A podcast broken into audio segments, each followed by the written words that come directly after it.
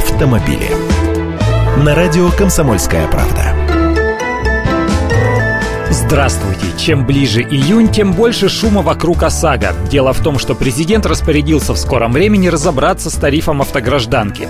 Центробанк уже высказался в пользу того, что базовая ставка должна увеличиться на 20%. Теперь появилось новое предложение от антимонопольщиков. Необходимо перевести всех страховщиков в статус страховых агентов, а все функции по исполнению договоров ОСАГО передать Российскому союзу автостраховщиков РСА. Что все это означает и как это должно работать?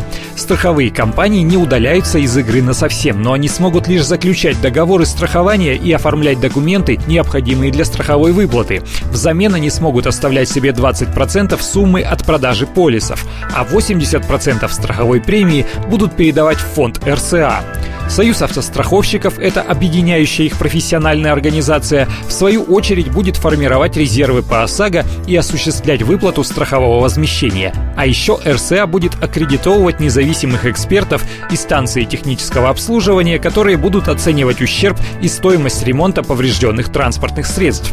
Зачем весь этот огород городить, спрашивается. В ФАС предлагают изменения из-за озабоченности неправомерными действиями автостраховщиков. За год в антимонопольную службу поступило более 1200 обращений. Но не хотят они возмещать ущерб как положено.